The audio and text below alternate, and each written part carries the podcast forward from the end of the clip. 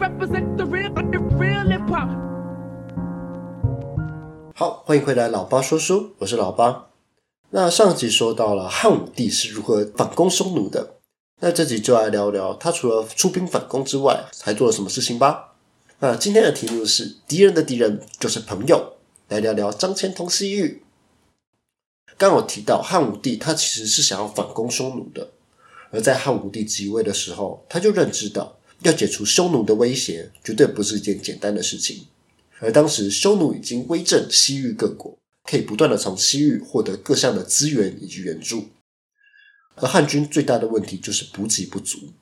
大家要知道，就是以前打仗，并不像世纪帝国或是青海争霸一样，就是你生产兵生产完之后，全部 A 过去就对了。就是还要考虑到天气啊、补给、地理屏障等等的问题。所以，对于匈奴的作战来说，看起来只是在比谁的兵力比较多，谁的操作比较好，但事实上比的却是后勤的补给。如果能切断西域跟匈奴的一个补给线的话，那就等于断了匈奴的右臂，没了补给，这场仗就好打多了。而汉武帝这时候就想说：“哎，那我必须去拉拢西域各国来一起来协助攻打匈奴。”这时候他就把目标放在了肉支这个国家上面。呃，为什么放在肉汁这个国家上面呢？主要是因为匈奴曾经攻打过两次肉汁，甚至最后一次还把肉支王的头骨斩下来，并作为饮酒器使用。这是肉之人最大的痛。如果说能说服肉汁和西汉一同联合夹击匈奴的话，必然胜券在握。而这项任务需要一位有国际观、乐于冒险又具有说服力的人才可以担任。所以汉武帝向天下征求人才，最后选择张骞来出使西域。目前张骞在何时出发，这也不可靠。但史实记录的是，他从陇西出发，经过匈奴时就马上被掳走了，一关就是数十年。还在匈奴娶妻生子，汉武帝由于苦苦等不到张骞，只好发动北伐与匈奴交战。而张骞也经历了千辛万苦之后，逃出了匈奴，到了中亚一个叫做大渊的古国。大渊本身就听说过汉朝是一个非常强盛的国度，但中间因为匈奴的阻碍而无法朝圣。现在见到了张骞，大喜过望，所以便派了向导以及翻译一同前往了肉支。刚刚有提到。匈奴最后一次进攻肉质的时候，将肉质王斩杀，并把他的头当作为饮酒器。而剩余的肉质人与肉质太子，他就向西逃亡，逃至今天的中亚的希尔河以及阿姆河附近。而则在那个区域有一个国家，它叫大夏国。而这时，虽然肉质是匈奴的手下败将，但实力仍然非常的强大，把大夏打得不要不要的。在灭了大夏国之后，肉质直接接替了大夏国，统治了大夏人民。但是肉之人可是少数，不可能直接统治大夏人民的，所以肉之利用了大夏的五位诸侯来协助管理当地人民。当张骞抵达肉之之后，太极登基为王，做过着优渥的生活，已经不再想去向匈奴报他的杀父之仇了。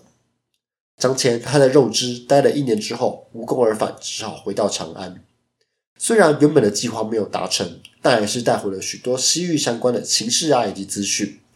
张骞他就向汉武帝进言道：“西域它是一股强大的势力，虽然名义上都臣服于匈奴之下，但其实都不太想服从。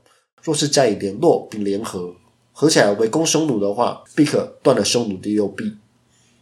此外，张骞还带回了许多西域相关的植物，木树、菠菜、葡萄等等的植物，都是从西域带回来的哦。原先。”张骞去西域是为了政治上的目的，但最后却在文化以及经济上造成了更大的影响。汉武帝在听完报告之后，便开始思索道：“诶，既然无法联合肉汁，那我们要联合哪个国家呢？”这时，汉武帝把目光放上了和匈奴同盟的乌孙身上。这时，汉武帝自然也派遣了张骞出使乌孙进行游说，并带上了大礼，并允诺把宗室的女儿细君公主嫁给了乌孙王。